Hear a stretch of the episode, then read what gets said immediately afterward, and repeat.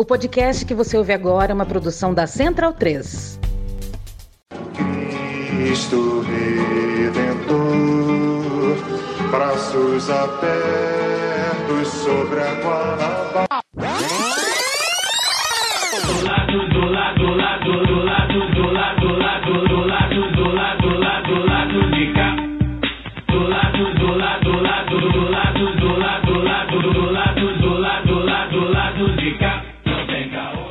Momento, ouvintes da Central 3. Hoje é quinta-feira, dia 9 de fevereiro de 2023. Eu sou Caio Belandi, direto do Saúl Estúdio, e este é o episódio 263, chegando no seu feed. Eu tô ao lado do Fagner Torres, que tá aqui no estúdio comigo, da Luara Ramos, né, via internet, para o primeiro convidado da temporada. É a primeira entrevista do lado B deste ano. A gente recebe com muita alegria a presença virtual do militante histórico, ex-presidente do PT, ex-deputado federal, ex-ministro da Casa Civil, José Dirceu. Dirceu, é, muito obrigado por aceitar nosso convite, enfim, eu pessoalmente fico muito feliz de estar frente a frente, ainda que virtualmente, com um militante, um homem que expôs a sua vida, sua carreira, eh, sua família e tudo mais para vencer os gorilas da ditadura civil militar de 64. Isso me alegra muito, é uma honra muito, muito grande falar com pessoas como você, tá? E aí eu já quero falando, já quero abrir falando exatamente sobre isso, né? O Brasil passou por algumas ditaduras, né? E regimes militares, enfim, desde o começo de sua história. E o regime Bolsonaro, que a gente acabou de sair aqui, eh, ele foi sem dúvida uma gestão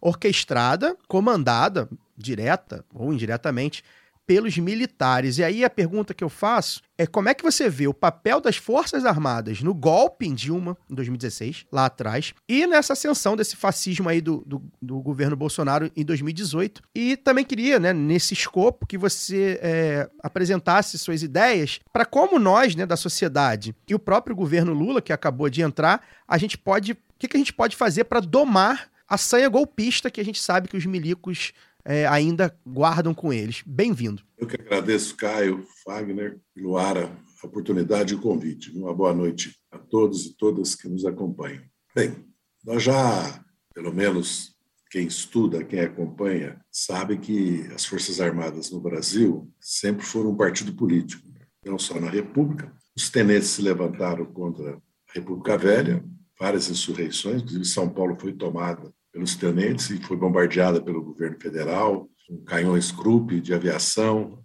Miguel Costa, que era general e comandava a Força Pública de São Paulo, se retirou e encontrou os Carlos Prestes, que se levantado no sul, e daí surgiu a coluna Prestes. Nós tivemos depois, ainda antes, né, os 18 do Forte, que se levantaram contra o Estado Novo e foram assassinados pelas tropas federais, só sobreviveu o brigadeiro Eduardo Gomes, e tivemos a coluna Prestes, a Revolução de 30, que aí o tenentismo já se divide entre o tenentismo progressista, agrário, anti-imperialista, e o tenentismo que depois é representado pela direita conservadora, católica, liberal é, da UDN, né? Eduardo Gomes, Juarez Távora. Em 32 tem uma guerra civil, porque São Paulo se levanta contra a Revolução de 30.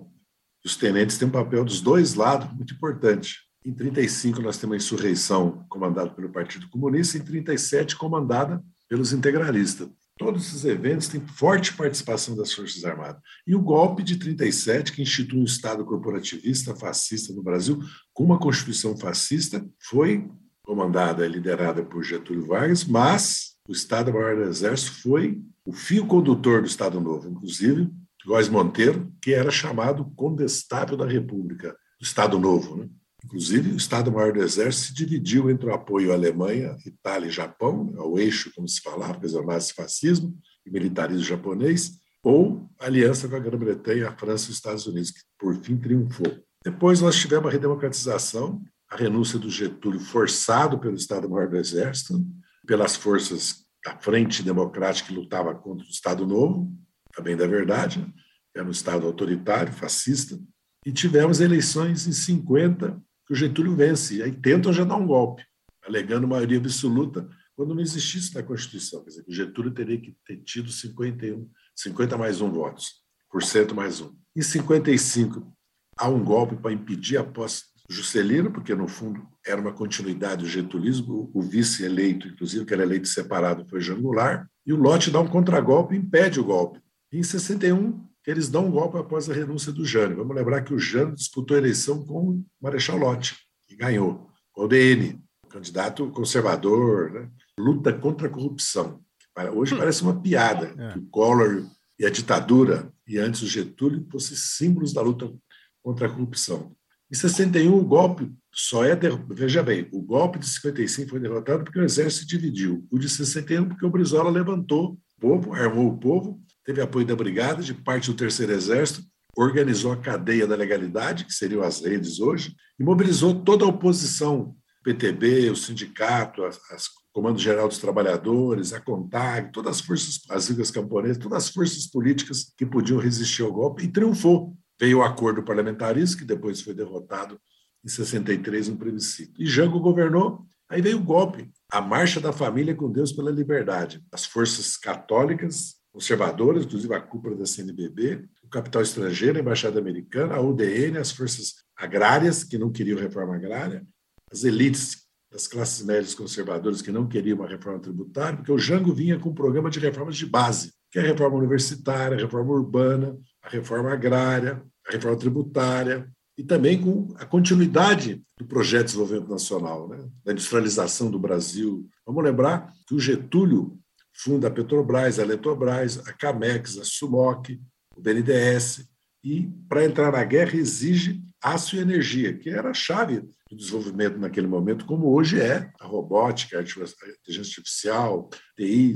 Naquele momento, o mundo, quem não tinha aço e não tinha energia, não tinha presença no mundo. 64 durou 21 anos.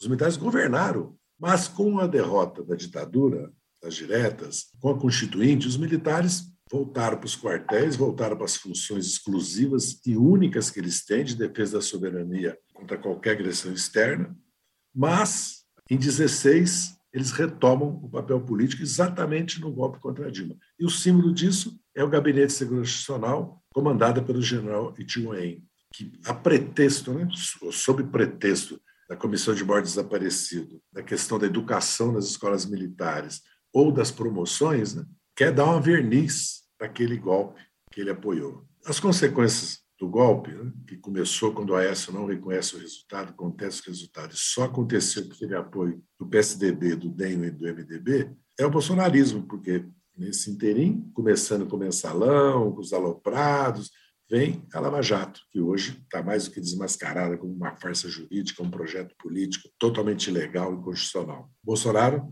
não surge só por isso, mas foram criadas as condições para ele ser eleito. Só que já é uma outra realidade. Primeiro é o governo militar, porque ele leva quase todo o Estado-Maior para o governo dele, os generais de quatro estrelas. É verdade que ele defenestou de maneira humilhante depois três, quatro desses generais. E põe oito mil militares no governo. É um governo, uma forte inserção de oficiais da reserva, algum, até da ativa, né? como nós vimos, e que ultrapassa qualquer limite, né?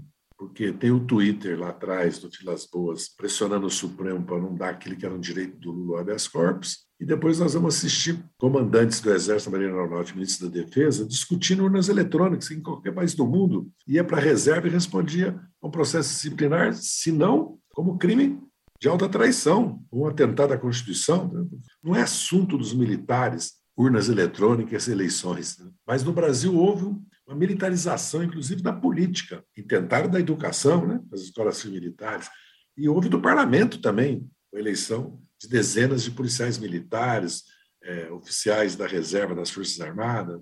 Felizmente, as urnas, a soberania popular derrotou Bolsonaro. Nós estamos vivendo um novo ciclo. As Forças Armadas, evidentemente, é, precisam se modernizar. Nós não estamos mais em 2003, nós estamos em 23.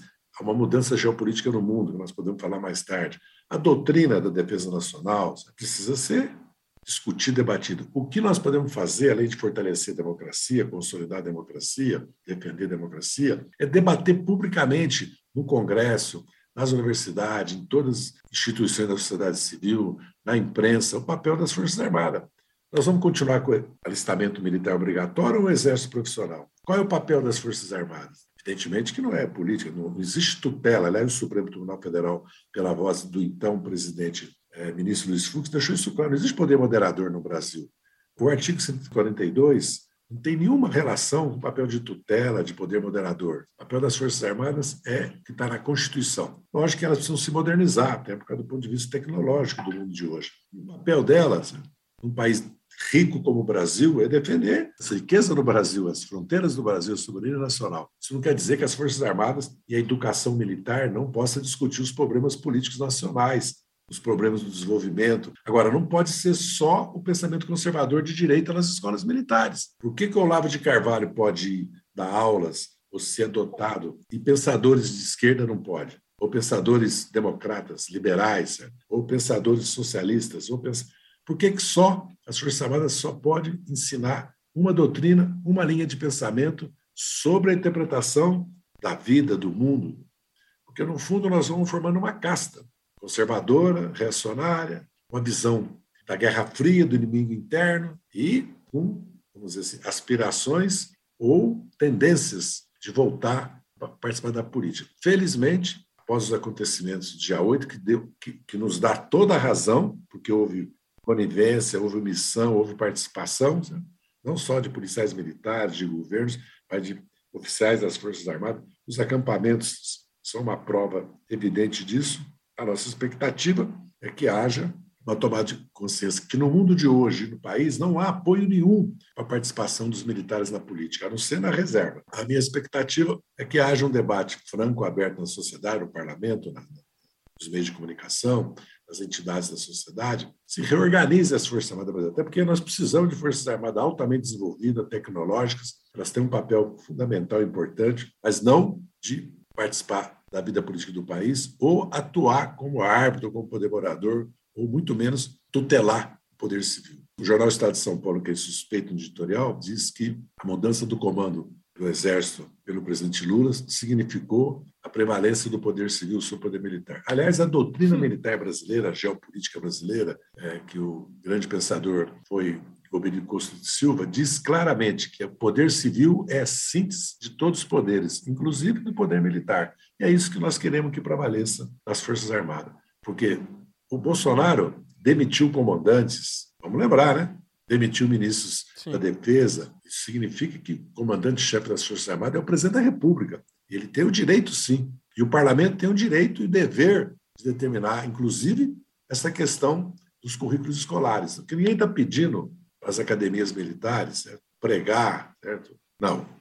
Tal ou qual pensamento. É ser pluralista, como é a educação em todo mundo. Ser laica e pluralista. Todo mundo, as Forças Armadas, têm acesso certo? a muitos, muitas correntes de pensamento. E é necessário também que os militares interajam com a sociedade, nas universidades, nos meios de comunicação, que eles tenham mais presença. Muitas vezes somos nós mesmos que damos funções para os militares que eles não reivindicam. Calha Norte, Projeto Rondon, o controle dos, dos mares, dos rios, das fronteiras, do espaço aéreo. Isso é guarda de fronteira, guarda costeira, guarda marinha. Não que não deva existir esses programas que as Forças Armadas não devam participar, né? porque eles têm uma infraestrutura que a nação lhes deu para exatamente é, ser uma força de mobilização na emergência. Né? e na necessidade, como é agora o caso lá é, em Roraima dos indígenas e do garimpo criminoso que está destruindo simplesmente toda aquela riqueza que o Brasil tem naquela região. Então, a, Força Aérea Brasileira, o Exército e a Marinha terão um papel, como teve um papel em outros momentos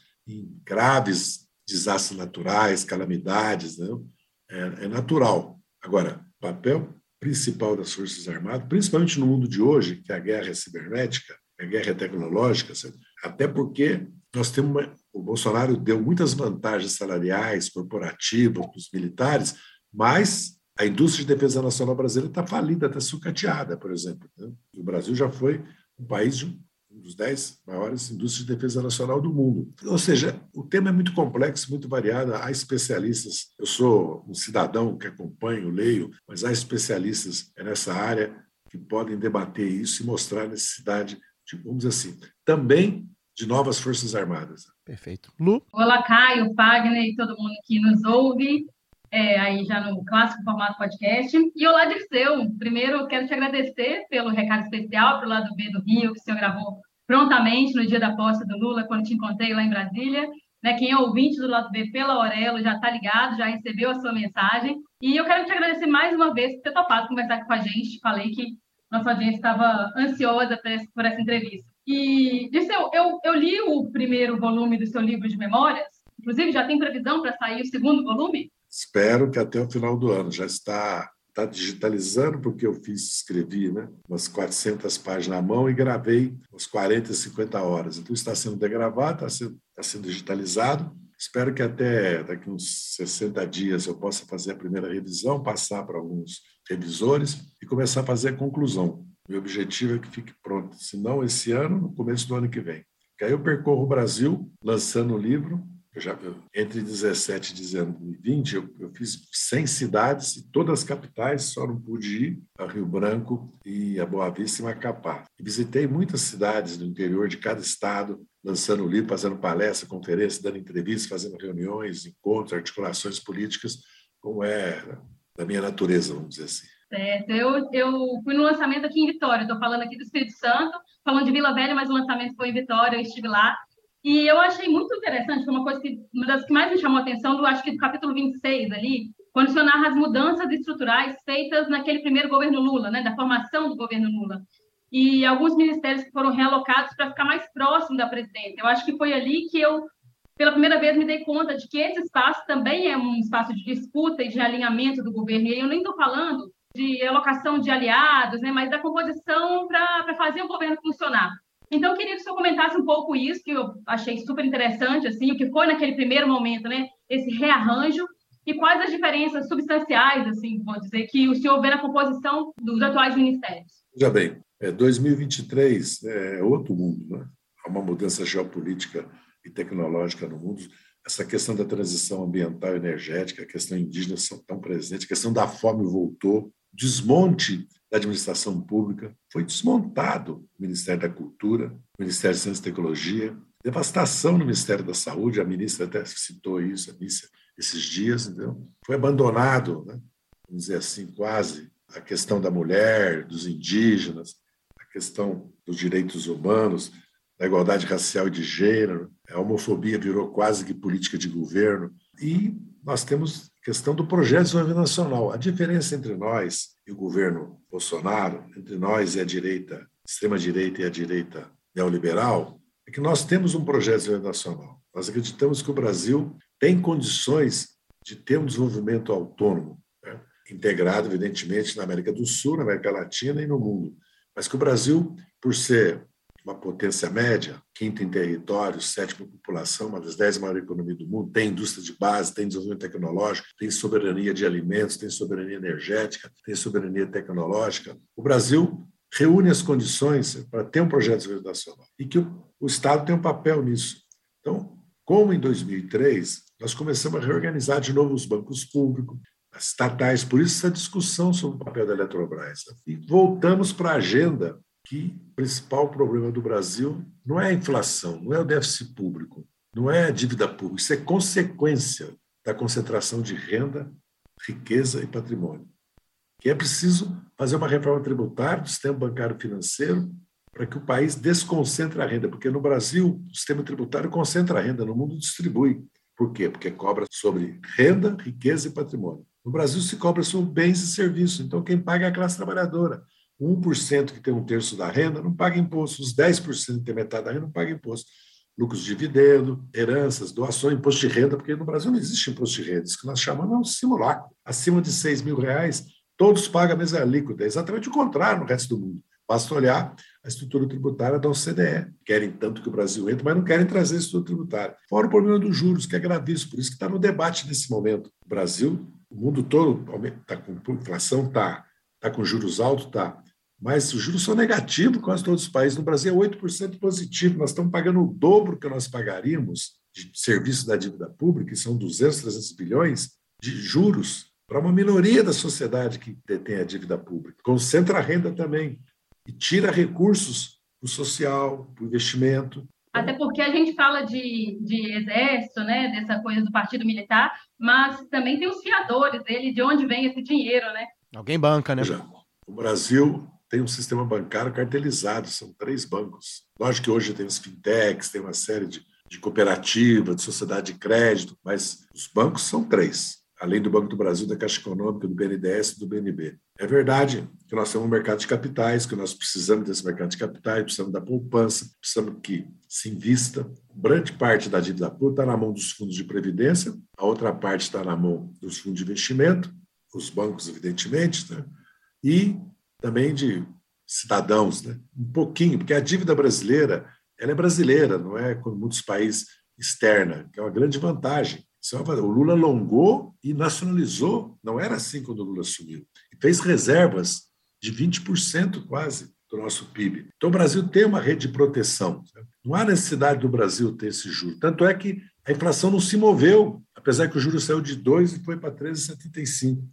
O que fez o juro baixar foi a redução do preço do petróleo, acomodação da logística internacional, das cadeias produtivas, que tinha escassez por causa da pandemia, depois da guerra entre a Rússia e a Ucrânia. Foram os impostos que foram reduzidos. Foi isso que fez a gasolina baixar. Foi ineficaz essa política de juros altos, mas foi muito danosa ao país, que desestimula a construção civil, desestimula o investimento em saneamento, estimula o investimento industrial, encarece os preços e, principalmente, o serviço da dívida, que dobrou praticamente.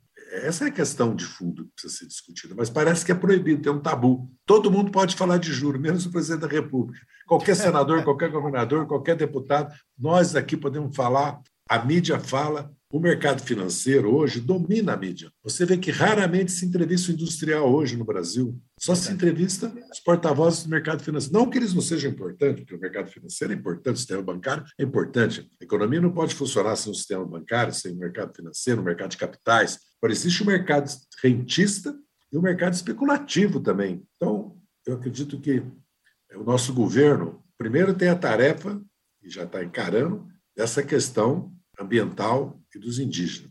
Segundo, tinha a tarefa de criar as condições para manter o combate à pobreza, que era o Auxílio Brasil, os recursos do benefício para ação continuada, para o seguro-desemprego, para a saúde, para a educação, para a previdência, que é isso que mantém uma rede de proteção social para o conjunto da classe trabalhadora brasileira. E a PEC de transição permitiu isso, como inclusive permitiu a farmácia popular. Certo? Agora trata de começar a retomar o Minha Casa Minha Vida, as 60 mil casas paradas, as obras rodoviárias e outras paradas, né?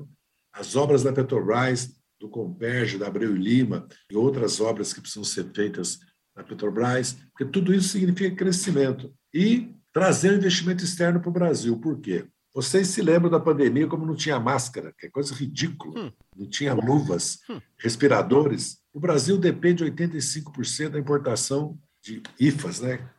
as matérias-primas para toda a indústria farmacêutica. O Brasil importa mais do que exporta 50 bilhões de dólares na área química e pode ser quase autossuficiente.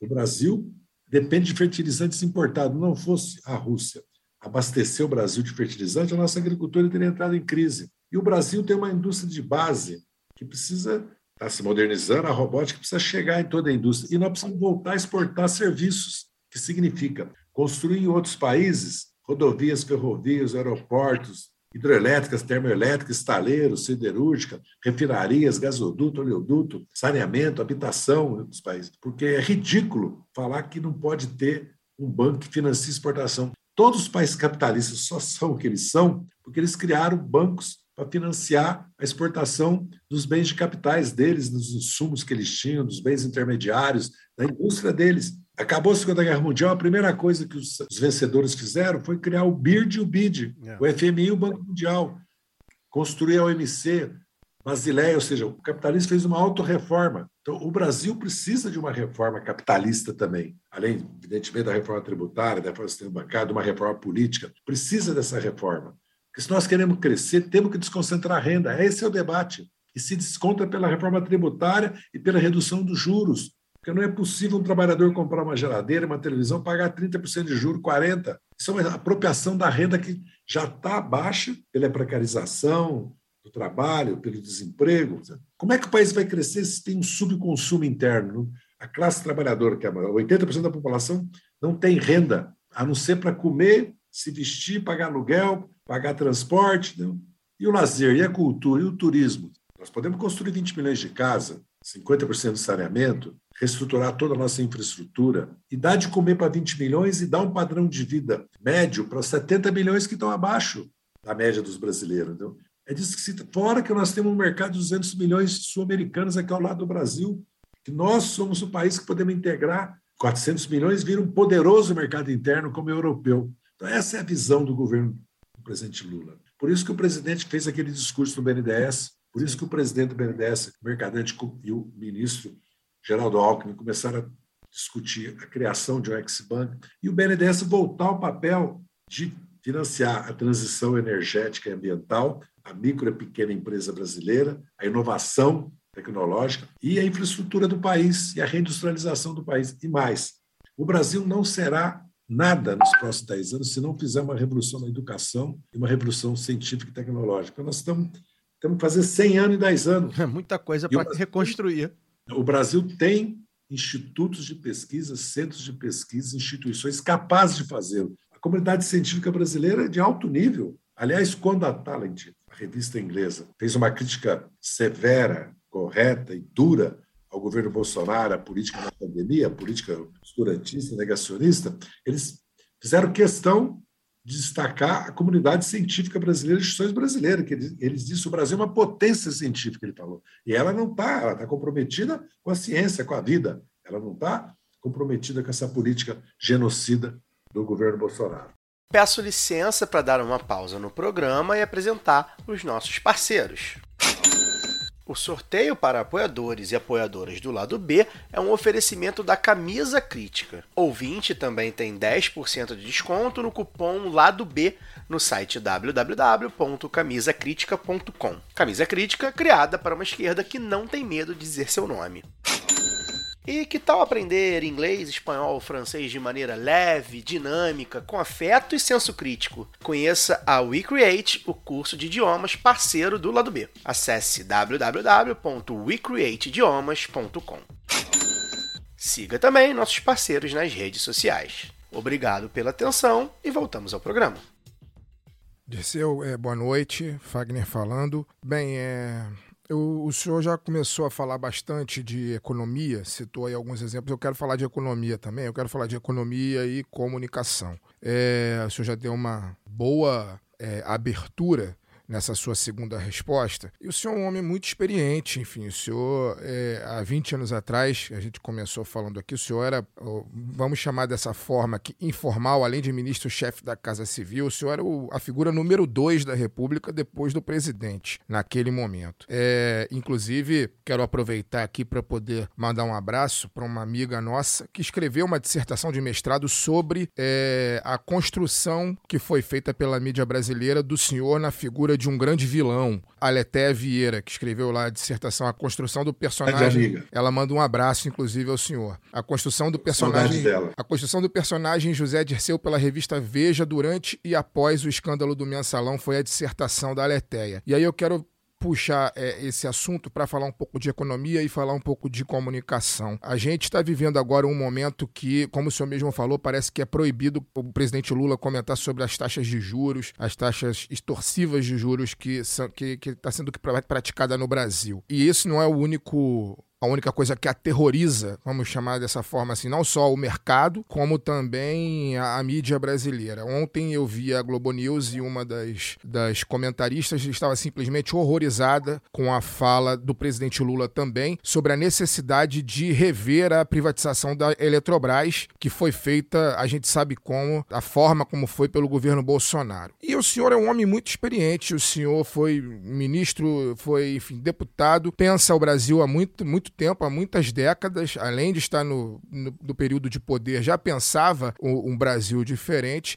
E o senhor sabe melhor do que ninguém, porque o senhor foi vítima desse sistema de linchamento público criado pela mídia. O senhor sabe muito bem como funciona as parte das burguesias nacionais, né? especificamente a mídia e o mercado financeiro, quando quer impor suas pautas, quando quer interditar debates, como o que está acontecendo agora. Então, o senhor, como uma pessoa experiente que é, como o senhor vê a estratégia do governo, do governo atual, do governo Lula, na hora da, de pautar esses debates tão necessários, como, por exemplo, é, essa discussão com o Banco Central sobre a autonomia do Banco Central, sobre a diminuição das taxas de juros. Como pautar esse debate? Eu acho que o governo está indo no caminho certo na, ao pautar, na forma como está pautando esse debate, porque a gente percebe desde sempre que algumas coisas são, são proibidas, quase que proibidas de serem debatidas né, no espaço público, na grande mídia, na mídia, né, mídia corporativa, mídia capitalista. E o senhor, como, for, como vítima e como uma pessoa que acredito, aprendeu muito sobre essa relação por ter sido vítima é, desse discurso único, vamos chamar dessa forma, quase único, né? Como o senhor acredita que o governo deve pautar essa discussão econômica tão importante para o Brasil com uma mídia e com uma burguesia que muitas vezes não permite que aconteça o debate? Eu acredito que o Congresso Nacional, os partidos, particularmente o PT, o PDT, o PSD, o PV, a Rede, o PSOL, devem pautar a discussão sobre política econômica, desenvolvimento do Brasil e dentro dela sobre o papel do sistema financeiro bancário e a política de juros e as decisões do Copom e do Banco Central. Por quê? Porque, porque é ali que está a soberania popular, é o lugar adequado para isso. E convocar para discutir, debater diferentes correntes de pensamento. Não pode ser só ortodoxia, austeridade que o mercado prega, ou que quase a totalidade da mídia está pregando. Entendeu? Tem que chamar, por exemplo, a FEComércio hoje fez uma nota dizendo que é preciso se reduzir os juros. E os industriais sabem disso. E agricultura também, porque se a agricultura for pagar juros de mercado, ela não paga juros de mercado. Vamos lembrar que o grande impulso da agricultura brasileira foram os programas do governo Lula Dilma, a frota de caminhões, de tratores, a política da Embrapa, o financiamento da safra, né? quase 40% é financiado, uma parte pelo capital, uma parte capital próprio dos, dos empresários agrícolas, mas grande parte é do Banco do Brasil, subsidiado. É preciso que se debata, que se discuta, que não aceite, que é quase uma censura. Quer dizer, não pode discutir política de juros, não pode discutir o papel do sistema bancário financeiro no Brasil. Sabe? Essa é a primeira questão. A segunda questão é importante que é preciso fazer alianças, porque esses setores industriais que necessitam de uma reindustrialização do Brasil, querem uma reindustrialização, precisam ser procurado, buscado e consolidar uma aliança, até para fazer reforma tributária, até para enfrentar essa questão do alto custo do investimento no Brasil, do crédito ao consumidor, dos empréstimos, inclusive porque o sistema financeiro habitacional começou a desacelerar por causa das altas taxas de juro.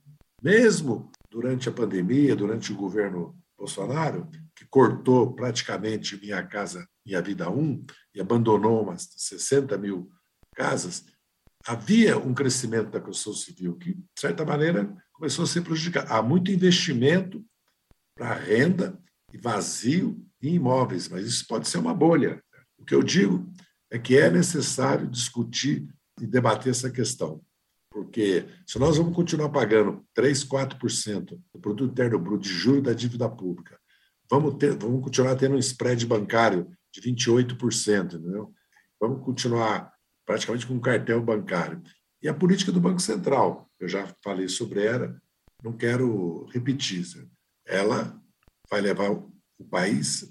Veja bem, nos Estados Unidos, hum. o debate é sobre como combater a inflação sem produzir uma recessão. A preocupação é essa. Como não dar um choque que leva a uma recessão? O que aconteceu aqui? Como é que começou essa discussão? Quando o presidente do Banco Central e o Copom fazem uma nota dizendo que vão manter 3,75 até o final do ano, quer dizer, 11 meses. Hum. Então, isso, isso é uma provocação, porque isso significa que assim, os juros no mercado futuro disparam. Todo mundo começa a trabalhar, precificar, como se faz, se fala, os seus preços, considerando que até o final do ano a taxa Selic será 3,75. Isso é quase um erro grosseiro do Banco Central, ou uma tentativa de determinar qual é a política econômica do país. Quando, por exemplo, eles começam a dizer que o Lula é obrigado a indicar o novo diretor de política monetária de fiscalização na linha, mesma linha do Roberto Campos e dos demais que foram indicados por um outro governo, hum. ainda que é o Senado da República que referenda esse nome, É quase que um rompimento das normas democráticas do país, das regras democráticas. O presidente indica quem ele considerar adequado para a sua política. Claro. Ele foi eleito para governar o país. Não é possível que o Banco Central governe o país, até porque o Banco Central é uma porta giratória do mercado financeiro bancário, em parte do rentismo, parte de interesses internacionais. Entendeu? Quero repetir, isso não significa que o mercado de capitais não seja importante, que nós devemos trabalhar para que os instrumentos do mercado de capitais ajudem o país a investir, mas não com uma diferença de juros de 8% para entrar 80 bilhões de dólares no país para ganhar na diferença. Além de, às vezes, ganhar na diferença cambial também. Então, essas são as questões que nós temos que discutir com transparência, com tranquilidade. Agora, querer censurar o presidente da República e, e dizer que o país não pode discutir política monetária, então pode discutir a fiscal, a cambial, toda, toda a política que tem no país, mas quando chegar na monetária não pode. E desde quando a inflação brasileira é produzida por excesso de demanda? A inflação brasileira foi produzida por fatores externos, pela pandemia, por crises sazonais, como às vezes na agricultura, pelo aumento do preço do petróleo a nível internacional ou dos insumos em geral, como os fertilizantes, ou da logística que cresceu dez vezes o preço, ou se faz uma discussão na sociedade aberta, ou quer dizer, quem vai governar o Brasil? O Banco Central? Essa é a questão. O governo foi eleito e tem que aplicar a política pra, para a qual ele foi eleito, né? Antes de perguntar aqui para o nosso convidado, queria lembrar a todos que estão nos ouvindo que o lado B tem um financiamento coletivo, né? Em uma das faixas, o apoiador ou apoiadora pode participar do nosso conselho editorial no Telegram. Então você acessa aí orelo.cc barra lado B do Rio e dá uma olhada lá nas faixas. E nesse conselho editorial, aí vem a pergunta, Kleber Vinícius, um apoiador nosso de muito tempo, ele fez uma pergunta que eu acho interessante que eu vou complementar também, tá, Dirceu? Ele tá perguntando se é verdade a frase que é atribuída a você, que é, é, abre aspas, nós temos a Globo, fecha aspas, que teria, você teria dito é, sobre um contexto de uma comunicação voltada ah, para os feitos do governo Lula lá em 2003, né? E aí eu quero complementar é, se essa frase é verdade, se, qual foi o contexto disso, enfim. E aí eu quero complementar falando de comunicação, mandar um beijo até para a Leteia. A Leteia teve com a gente no, no lado B do Rio, 81, lá em outubro de 2018. Então busquem aí o lado B do Rio 81 e ela fala sobre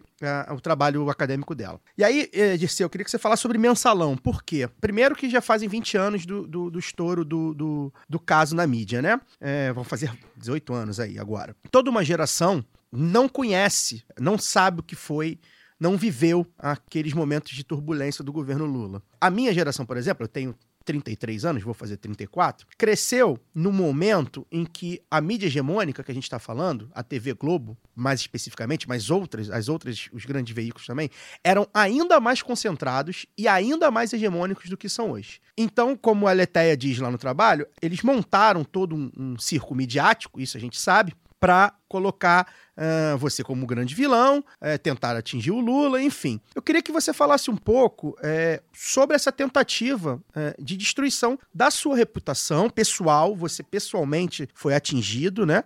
Sua carreira política, você como pessoa, você foi preso. eh, não é simples todo esse processo. Queria que você falasse sobre isso e o papel né, da mídia hegemônica nessa destruição dessa, da reputação, inclusive dos quadros do PT como um todo lá naquele período, né? Esse período que a gente viveu do governo Lula. E nesse contexto, enfim, queria que você falasse também sobre comunicação, como é que você vê o papel da comunicação. Enfim, três perguntas em uma, para você responder aí bem à vontade. Se é verdade a fala da Globo, é, o papel da, da, da, da mídia hegemônica na destruição da reputação dos quadros do PT, é, você não foi o único que sofreu com isso, a gente trouxe o Genuíno recentemente, o Genuíno também sofreu com isso, e ah, como, é que, como é que enxergar a comunicação atual nesse momento, que a gente aqui faz live, faz, enfim, é, remoto, Instagram, WhatsApp, queria que você falasse um pouco sobre. A questão dessa frase, eu nunca disse essa frase, nem por brincadeira. E a política do governo foi muito clara. Inclusive, nós procuramos fazer uma rede com as televisões de cultura nos estados, com a televisão, vamos dizer assim, estatal e pública, né? que agora nós estamos de novo recuperando, que, que aí sim no governo Bolsonaro virou quase que chapa branca. Né? Não, totalmente branca da extrema-direita, não foi nem Sim. do, do governo. Sabe? Com relação ao mensalão, depois que aconteceu o Lava Jato, todos sabem que o mensalão foi o primeiro ensaio daquilo que viria a ser Lava Jato de novo. Sim. Primeiro, porque nunca houve mensalão. Segundo, porque eu fui condenado sem provas. E uma ministra disse que não tinha provas contra mim, mas a literatura jurídica permitia o voto que ela deu. E o domínio do fato, que eles inventaram, que o Instituto Domínio do Fato não tem nada a ver com o que eles fizeram. Né? Como eles não tinham provas contra mim, eles tinham que dizer, como eu era ministro-chefe da Casa Civil, eu estou condenado, que é uma aberração jurídica, uma violência jurídica. Esse Instituto do Domínio do Fato foi criado para dosimetria das penas, vamos dizer assim. Depois que as pessoas estivessem condenadas, quem tinha o domínio de fato era que é agravado. E aí é degradando para menos as penas conforme a participação de cada um. Isso. Eles utilizaram, aliás, o, o criador dela, o que sim teve aqui no Brasil, deu uma entrevista para a Folha de São Paulo, desautorizando o uso pelo Supremo Tribunal Federal no caso da ação penal 470. Foi uma farsa que não só atingiu o lucro do governo, do parlamento e da direção do PT, que foi o Delúbio Soares, Silvio Pereira, José Genuíno. Foi o professor Luizinho, que era ali do governo, o Paulo Rocha, que era um dos deputados mais influentes, e o João Paulo Cunha, que era presidente da Câmara. E no governo, eu, que era ministro-chefe da Casa Civil, indiretamente Luiz Guxiquem, e houve uma campanha contra o Gilberto Carvalho, uma campanha contra o Márcio Thomas Bass, uma campanha contra até o vice-presidente. É só isso no meu segundo volume. Eu desmascaro o mensalão, o papel da mídia, da Veja, da mídia, e conto como eles foram depois alvos, que eu fui caçado. Eu saí do governo dia 21 de junho, fui caçado dia 1 de dezembro, na madrugada de 30 de novembro, 1 de dezembro, mas depois do primeiro semestre, e depois o próprio Antônio Palocci saiu do governo. Ou seja, na linha sucessória, vamos dizer assim, Isso. hipotética ou imaginária, certo? estava o Antônio Palocci e eu. Só para nós vermos o impacto que teve o mensalão. Foi um golpe no PT, no governo e no parlamento, na nossa base, nas nossas lideranças do parlamento. Sim. Uma pressão sobre o governo e obrigou o governo, a ampliar alianças, ceder muitos espaços e muitas políticas. Né? Felizmente, depois nós tivemos o PAC, tivemos a crise de 2008 e 2009, tivemos dois governos que levaram o Lula a sair com aprovação de 80 e tantos por cento do governo e ser reeleito agora pela terceira vez em 2023. Então, se fosse feita uma revisão criminal do mensalão, evidentemente que seria como a Lava Jato. Se nós tivesse acesso Sim a tudo que a Vaza Jato permitiu ter acesso, né, os bastidores, vamos dizer assim, da, da, nossa condenação, evidentemente que se tratava de caixa 2, empréstimos em banco por empresas que repassavam esses recursos para a campanha eleitoral do PT. Tem nada a ver com o mensalão. Eu não tive participação nenhuma. E no, mais ainda, essa coisa dos empréstimos bancários é uma história fantástica, porque o PT pagou os empréstimos Isso é justiça, porque se nós pagamos empréstimo, a origem do dinheiro está lá. Então a justiça diz que não, que nós não podíamos ter pago, que é crime. É, é uma coisa meio kafkiana, surrealista o que aconteceu. Inventaram uma história da Visanet. A Visanet não tem nada a ver com dinheiro público. A Visanet é uma porcentagem mínima de cada saque em cartão de crédito que vai para uma empresa fantasia chamada Visanet, todos os bancos mandam os recursos para lá, para fazer publicidade do cartão de crédito. E eles inventaram que desviaram 70 e tantos milhões de Visanet, depois ficou provado que não desviaram nada. E falaram que era o Banco do Brasil, que nós tínhamos assaltado o Banco do Brasil. O Banco do Brasil, o Banco de Investimento do Brasil, era um dos que criou a Visanet, que é um papel, né? Sim. que é uma, uma maneira de reunir centenas de milhões de reais para fazer publicidade dos cartões, torneios, rifas, viagens, tudo que é a publicidade de um cartão de crédito. Então, chegou a aberração disso, inclusive. Né? Todos se lembram que eles marcaram meu, meu julgamento um dia antes do primeiro turno de 2012 e um dia antes do segundo turno. Tudo, e o ex-ministro Aires Brito, ex-presidente do Supremo, conduziu tudo para terminar quando terminava o mandato dele. Foi, na verdade, conivente e o papel da Rede Globo, o papel da Veja, o papel da mídia, para criminalizar, transformar o mensalão no maior escândalo de corrupção Isso. da história do Brasil. Agora eu pergunto, e as lojas americanas? Hum. Tem corrupção? É só hum. fraude? Aqui é corrupção? E agora começa, parece que na Ambev teve um problema, lá nos Estados Unidos eles foram multados na Kraft, na empresa que eles têm, os três maiores bilionários do Brasil, com 160 e tanto bilhões, não sei se, de, parece que de dólares, não? E agora eles não podem aportar 10 bilhões, querem oferecer um bilhão. Estou dando esse exemplo porque tem centenas de exemplos. Vamos lembrar do ProER. Sim. Então, eu acredito que nós não aprendemos a lição e depois tivemos que enfrentar a Lava Jato. Com relação aos meios de comunicação, o mundo hoje, em grande parte, está nas redes. E nós podemos estar nas redes. Se não estamos, é por incompetência nossa, porque não há restrição de capitais como há. Aliás, jornal hoje, impresso está acabando. Jornal digital mesmo, o número de leitores não é significativo. Outra coisa são é, o G1, Sim, é, né? o UOL, como também são os influenciadores, os blogs, os sites, o Instagram, o Twitter, o Facebook, tudo isso.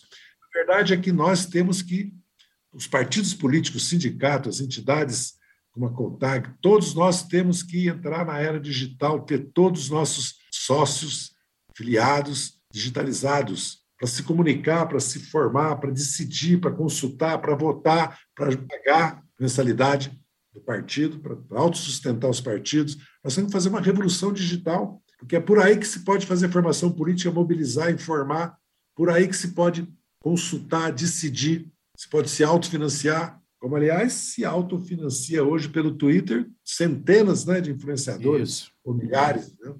E as grandes empresas, a publicidade hoje, quase a metade daqui a pouquinho, está nas redes. Então, há necessidade de nós, como vocês fazem, de nós nos apropriarmos desse potente instrumento que é o mundo digital, que são as redes. Em vez de ficar choramingando que a Rede Globo, a Record, o SBT, É vamos fazer o debate.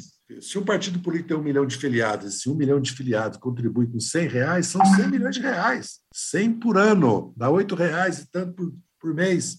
Estou dando um exemplo. Você pode, como o Flamengo faz, como o Corinthians e outros times fazem, você recebe royalties. Os partidos podem receber royalties pela venda de material. Não pode fabricar e vender, mas pode receber royalties ao autorizar a licença para produzir material. Sim. E o PT já sobreviveu com isso no seu início, no seu começo. E não há nada mais importante hoje que a formação política e a informação pelas redes. Inclusive, por isso que surge na pandemia, infelizmente, só uma minoria teve acesso às aulas dadas virtualmente. E lá, aliás, nós sobrevivemos fazendo reuniões, debates, mobilizações virtualmente. E hoje mesmo aqui nós estamos fazendo uma Pois é. entrevista, é. um podcast, né? Hum, Só tem o som, não tem, tem a nossa imagem. Então, eu acredito que o PT avançou muito nesses últimos anos, a nossa presidente Gleice, a direção investiu muito nesse setor. Sim. Hoje mesmo eu fui lá na TV PT gravar pelo aniversário do PT e dar uma entrevista, está se investindo muito nessa área. sim. Porque eu- isso que eu quero repetir. Redes, o mundo digital é informação, formação, mobilização, organização, autofinanciamento. É algo fantástico. Como o mundo da telemedicina está surgindo, como o mundo né, trabalho da inteligência artificial, da robótica está surgindo. Então, acho que, quero dizer, se não avançamos, não é por falta de recurso, é que nós não priorizamos e não nos empoderamos desse poderoso instrumento de comunicação, como foi o telégrafo no final do século XIX. Né? Surgiu a ferrovia e o telégrafo. Imagina a revolução que aconteceu no Brasil antes do telégrafo e antes da ferrovia. A correspondência vinha de Porto Alegre para São Paulo a cavalo. Os produtos andavam de carroça ou no lombo dos burros. né? É. Veja que revolução. Os portos, os bancos, a urbanização das cidades vieram junto com os bancos que financiavam a exportação, ferrovias e do telégrafo. Fez uma revolução e criou as bases para o Brasil se industrializar na Primeira Guerra Mundial. Quando corta todo o fornecimento do Brasil, isso come- começa a se produzir aqui, até porque o Brasil tinha riqueza para isso, tinha matérias-primas e tinha mão de obra da imigração que trouxe a cultura artesanal da metalurgia e trouxe conhecimentos que a escravidão impediu que os trabalhadores brasileiros e as trabalhadoras tivessem. Começou a história da classe trabalhadora brasileira também, do anarcossindicalismo depois da grande greve da primeira Central dos Trabalhadores em 1917, que foi barbaramente reprimido, como todas a luta dos trabalhadores durante mais de 100 anos. É, e, e nesse último período a gente ainda teve é, um governo e deputados, né, porque foi aprovado na Câmara, querendo abrir mão dos Correios, né, Dirceu? Mas querendo pegar aí um gancho um pouco na, nessa pergunta do Caio, mais rapidamente, que eu sei que seu tempo está corrido, mas eu espero que dê tempo de responder essa, acho que o Fagner também tem, então, se eu puder ficar mais um pouquinho com a gente.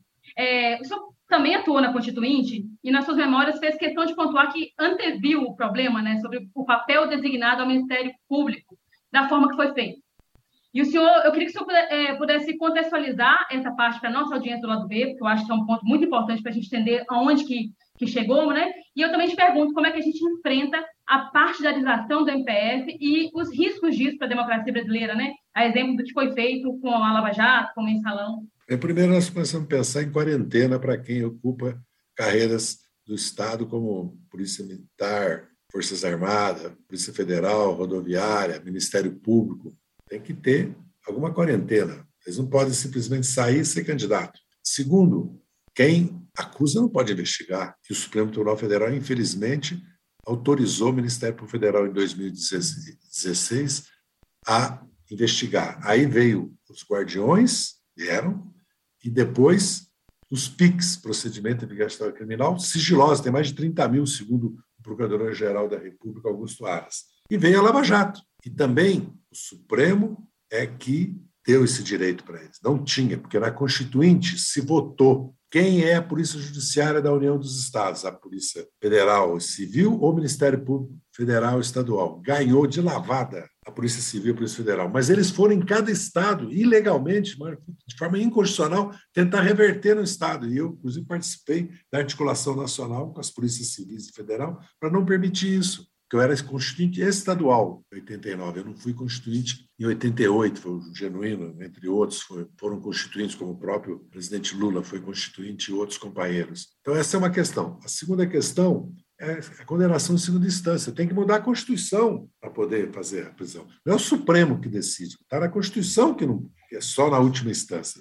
Tanto é que o Supremo reverteu isso. Eu espero que o Supremo um dia reverta o direito do Ministério Público investigar. Porque não, é, não foi isso que o Constituinte decidiu. Agora, depois aí já é abuso, ilegalidade, fraude, crime, que os procuradores e juízes como o Sérgio Moro cometeram. E hoje isso está tudo público, está tudo evidenciado. Então, depois essa coisa da lista tríplice, fora as garantias, vantagens, privilégios que eles têm, porque é uma casta também. Esses dias eu fui a um estado, aí vi polícia do Ministério Público, e agora estão tentando criar uma polícia do Ministério Público. O que é isso? Entendeu? E vi construindo uma garagem, parece que de 12 andares, em frente do prédio do Ministério Público, para os carros deles. Hum, hum, hum. Como é que pode uma coisa dessa? Até fotografei. Então, existe um problema grave. Foi uma deformação que o Supremo permitiu. Depois, o Supremo, como, como no caso da Lava Jato, se deu conta que aquilo era um projeto de poder, um projeto político. Aquilo era uma grande fraude. Aliás, a Lava Jato devia ser anulada. Eu, por exemplo, estou condenado em dois processos para a Lava Jato que são uma, um, pequenos, entendeu? Nem vale a pena explicar. É um pretexto para prender, fazer delação, porque eles vão te condenando a uma pena que você não prescreve, não é indutado e não progride. Então, você vai ficar, você tem 70 anos, vai ficar na cadeia 20 anos, o cidadão faz delação. Se eles prendem a tua família, bloqueia todos os teus bens, você não pode ter advogado, isso foi uma tortura, como aliás disse o ministro Gilmar Mendes, uma tortura psicológica, e uma fraude, uma grande fraude, que agora está desmascarado. Tortura psicológica que matou gente, né? É bom lembrar, é o reitor ah, da universidade. Fora que eles queriam ter um fundo de 2,6 bilhões, fora que agora começa a aparecer escritório de advocacia, tem acordos para fiança, tem acordos para leniência. É uma coisa escabrosa a Lava Jato. É, Disseu, muito, muito obrigado mesmo pela sua presença aqui. Acho que enriqueceu bastante o nosso debate, o nosso podcast. A gente já queria falar com vocês de algum tempo. Deu tudo certo, graças à nossa repórter Luara, que estava lá em Brasília, abordou o homem. O homem falou: só me chamar, chamamos e está aqui. Então, muito obrigado. Deixa seu boa noite, seu recado final. Um grande abraço. Um abraço para vocês, viu? Wagner, Caio e Luara. Continuam as ordens. Preciso entrevistar o Zeca Dirceu agora, que é o líder do PT. Tá na lista, hein? um abraço para vocês, uma boa noite a todos e todas que nos acompanharam. Muito obrigado pela oportunidade. Obrigado. Obrigado, Zé. Um abraço, tchau, tchau. Bem, é... mais uma grande entrevista aí com um grande quadro do PT. Acho que a gente conseguiu abordar bastante coisa. Óbvio que ficou faltando coisa. A gente debatendo aqui em off várias questões que a gente gostaria que ele respondesse. Ele estava aí, é, enfim, é, com um horário bem apertado. Luara, é, obrigado aí pela produção e convite do, do lado B. Obrigado pela multi, multitarefas. Eu queria que você deixasse o seu recado final aí, seu, seu parecer sobre essa re, nossa entrevista aí. Valeu, Caio, Fagner. Acho assim, eu até coloquei isso é, no Twitter também, que gostando ou não, é, nós acabamos de entrevistar uma parte importante da história da esquerda Isso. no Brasil. O que representa, pelo que como atuou, quando ele falou, ah, não foi, sabe, mas ele atuou na Constituinte, ele se reuniu lá, ele falou, tava, então colocou a sua vida é, para nessa disputa, né? Isso. né, disputa da, da luta dos trabalhadores. Então, desde muito jovem, tudo. E aí, você pode, como eu disse, né, gostar ou não, mas é inegável o papel que Zé Disseu cumpriu e cumpre Isso. hoje, que a gente vê que ele está afinado com alguns temas. A gente pode discordar ou concordar, mas ele está pensando. né? A gente tem uma. uma O cara uma que foi preso, né, que- ô Luara? A gente falou aqui da- do mensalão. Ele, ele foi preso de, de- de uma maneira injusta e ele, enfim, poderia simplesmente falar: cara, não quero mais essa merda, não. Vou ficar aqui, porra, tomando minha cerveja e ouvindo música. Não quero atuar na política, né? A política tá no sangue do cara. O cara não tem cargo no, no governo, por exemplo. Enfim, e tá lá. Ou seja, é uma figura que pensa mesmo, né? E essa figura que você falou, né, Caio? Vocês falaram, né? Você e o Fagner também, de, de- já foi ali colocado como um possível sucessor do Lula. Isso. E eu encontrei com ele, ele já tinha dito isso numa entrevista antes da, da, da posse, encontrei com ele no meio das pessoas, no meio da militância. né? Quer dizer, uma pessoa que ainda vai para a rua, se junta a, a- aos seus Isso. e não tem medo de colocar a cara.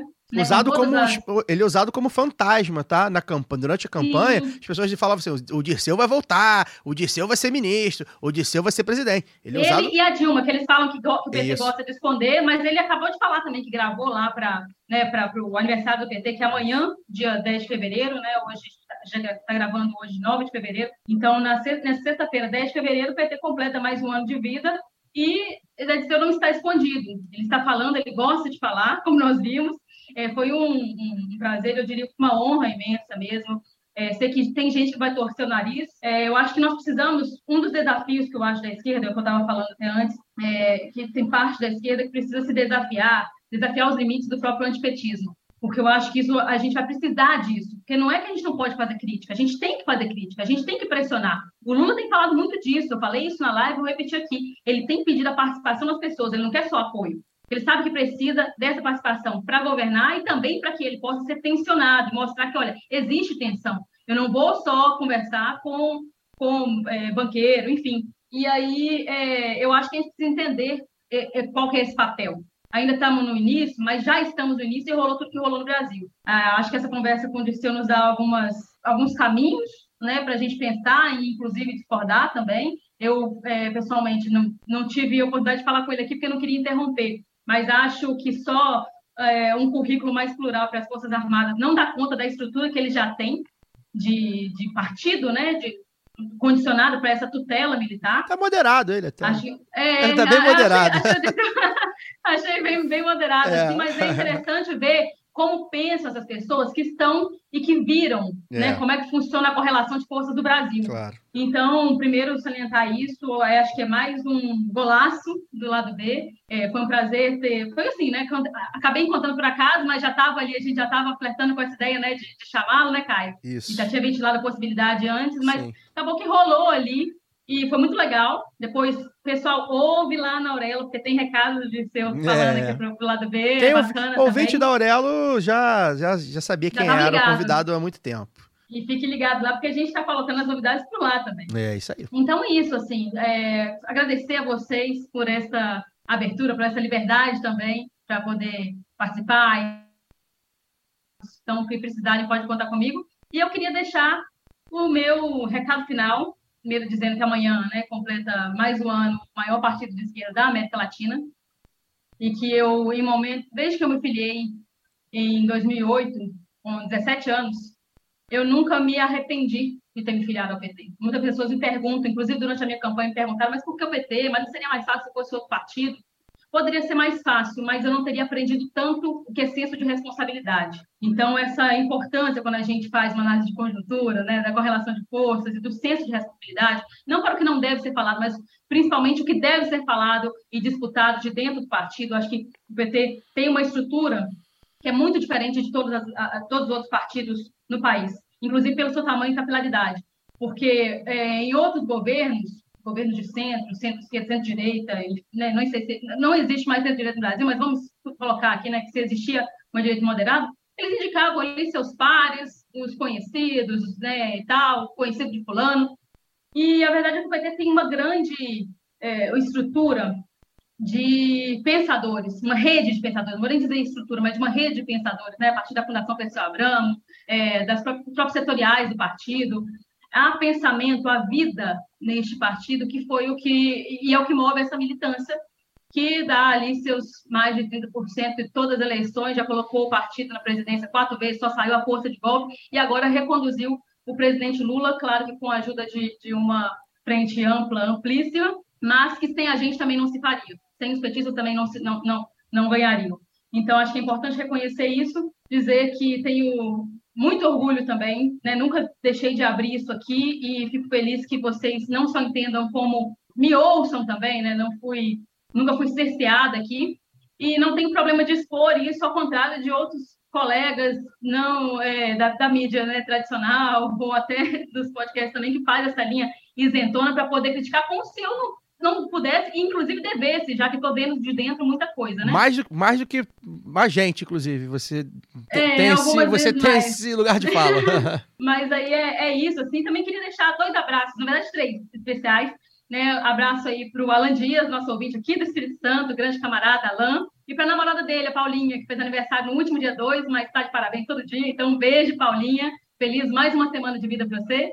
E eu também queria deixar um abraço para o meu querido companheiro pernambucano, Pedro Alcântara, torcedor do Santa Cruz. Sucesso aí em Brasília nessa nova jornada. Feliz que você ouve o lado B. Me fala o que, que você acha, que ele também Pedro é, tem os artigos super interessantes também, então é, eu, a gente tem uma troca muito legal, é muito bom isso, porque isso também o PT me proporcionou, ter grandes amigos, é, companheiros, que eu posso chamar de amigos, e amigos que posso chamar de companheiros, em todos os cantos do Brasil. Antes de passar para o Fagner dar o boa noite, a Luara citou aí a, Aurelo, né? Lembrar que o lado B está pedindo aí a sua ajuda, tá? Tá passando a sacolinha.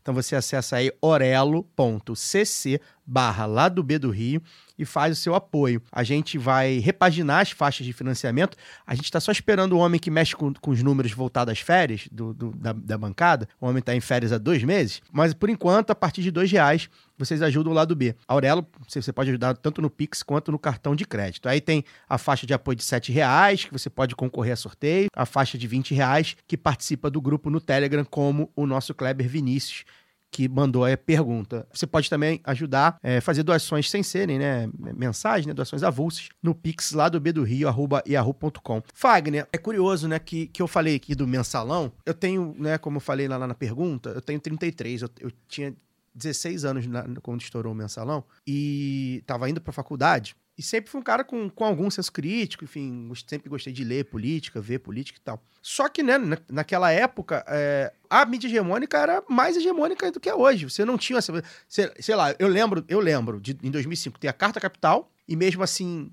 porra, é uma revista, você precisava ir na banca comprar, então assinatura que não era assinatura barata. Eu acho que ainda tinha caros amigos. Um ou outro blog, mas assim, os blogs que não tinha como, você não tinha como, né, um alcance que tem hoje de, disseminar. Então a gente viveu um momento que, assim, é, eu lembro que até é, numa conversa que eu tive com a Luma, um beijo para a Luma, ela, pô, Caio, vamos falar do mensalão? Aí eu tô com dúvida. E, pô, a Luma é a mulher que estuda, né? Muito política, que sabe muito, que sempre acompanhou. E ela, que é um pouco mais nova que eu, tava com dúvida. Porque o mensalão pra gente, que é dessa faixa etária, ele foi muito negativo. Muito negativo. A gente foi começar a desconstruir o mensalão muito tempo. E tem gente que não sabe nem o que foi. Porque, como eu falei, o Dirceu, se eu não me engano, foi preso em, em 2013, 2012 ou 2013, por aí. O julgamento ocorre muito depois, já tem, já tem uma geração, cara, que já passou, não viveu o mensalão, né? E então a gente acho que foi bom pra gente, para as pessoas ouvirem também um, é, a, a próprio, o próprio emprego do nome mensalão, né? Como foi o petrolão da Lava Jato. Esse emprego desse nome tem uma questão semântica aí por trás da, da mídia hegemônica nesse combate. Dirceu era o número, número dois, depois vieram outros que eram ali, uh, cercavam o Lula. Tinha a história do, ah, o Lula não sabia, né? Que, que era piada do momento, era, ah, o Lula não sabe de nada, Lula nunca sabe de nada, porque toda essa questão jurídica é, é, não chegou no Lula, porque a ideia era que chegasse no Lula, que depois chega na Lava Jato. Então, assim, é de fato um embrião. Eu acho que, achei que o, que o Dirceu conseguiu é, é, explicar, de, certa, de certa forma, é, como é que foi esse, essa caça às bruxas né, que teve no PT. Enfim, isso tudo para te dar boa noite. Não, boa noite. Fiquei com um gostinho de quero mais, é,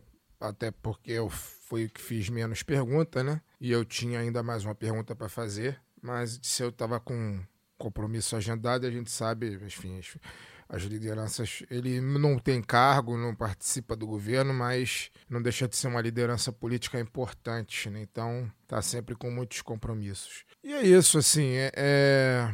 eu particularmente, cara, fico feliz assim da gente entrevistar pessoas que viveram a história do Brasil, né, que fizeram a história do Brasil aí nos últimos, nas últimas décadas. Eu acho que Dirceu é uma delas.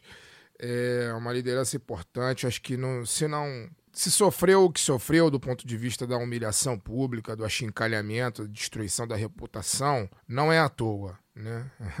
Não é à toa. Estavam do lado certo. né? É, o Brasil, aquela história, quem nunca ouviu, que coloque aí no YouTube, sei lá, no Spotify, onde ou costuma ouvir música, escuta o hino do Duran, o hino de Duran, né? Uma letra do Chico Buarque que explica muito do que é o Brasil, né? Se, se tu fala muitas palavras sutis e gostas de senhas, sussurros ardis, a lei tem ouvidos para te delatar. Procura aí. A gente vai fechar, a gente vai fechar. Foi, É. uma, boa, foi uma boa, boa ideia. a gente Procura vai fechar aí. com essa. Procura aí, porque o, o hino de Duran fala muito sobre o que é o Brasil. Se você pensa um pouco diferente daquilo que o mundo, que o- os donos, os, os históricos donos do país pensam, a chance de você ser preso, você ser morto, é muito grande. E você chegar vivo, com força, com capacidade intelectual, com capacidade de ação, né?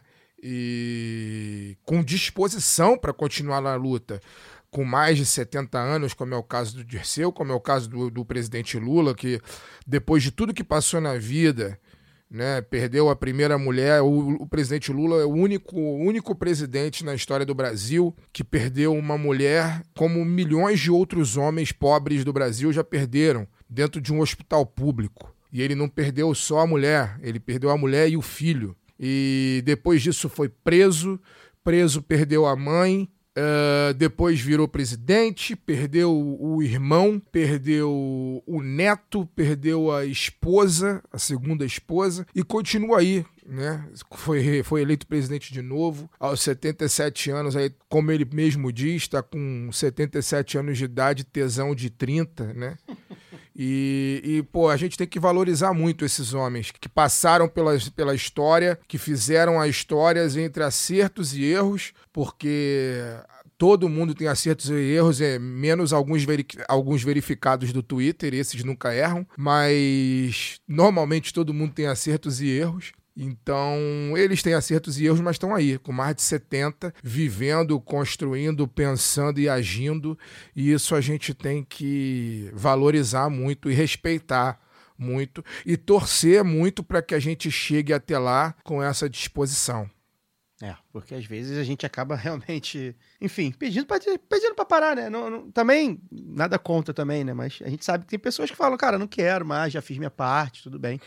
Faz parte. É, no meu boa noite, vou mandar um abraço aqui pro Paulo. O Paulo é um camarada ouvinte que no- me encontrou lá no Macuna. Tô fazendo propaganda do bar, hein? Um bar que é- eu gosto muito. Ali em Botafogo. Um bar de jovem. Rodrigão, o Rodrigão conhece, né, Rodrigão? Bar de jovem. Rodrigão, nosso, nosso operador de áudio aqui, o, o homem por trás do Saúl. Gosta muito, né? Tu tem mesmo estilinho, Rodrigão, do, do, do Macuna.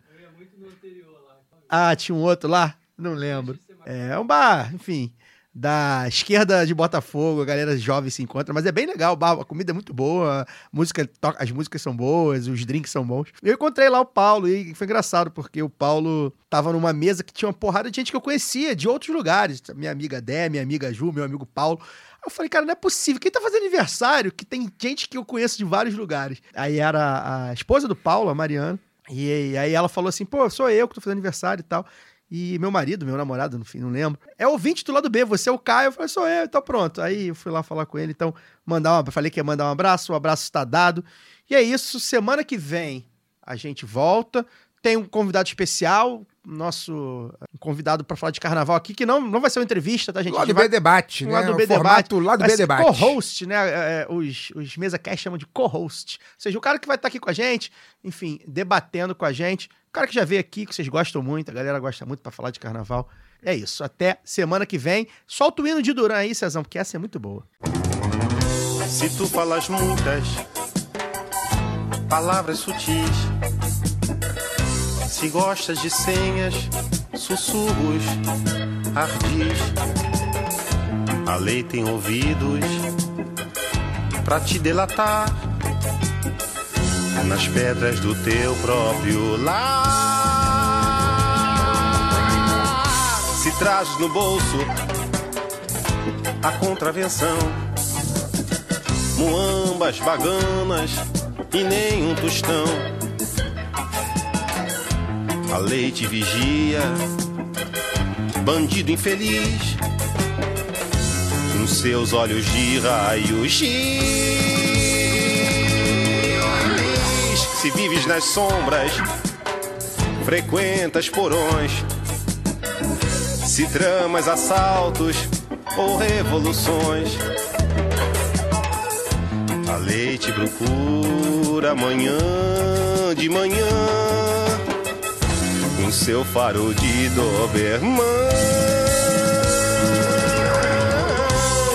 Definitivamente a sociedade só te tem desprezo e horror, e mesmo nas galeras és nocivo, és um estorvo, és um tumor.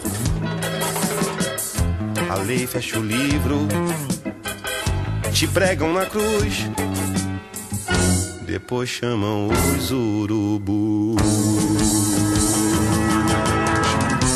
E se pensas que burlas as normas penais, insuflas, agitas e gritas demais. A lei logo vai te abraçar, infrator, com seus braços de estivador. Se pensas que pensas, estás redondamente enganado. E como já disse o doutor Eiras, vem chegando aí, junto com o delegado, pra te levar.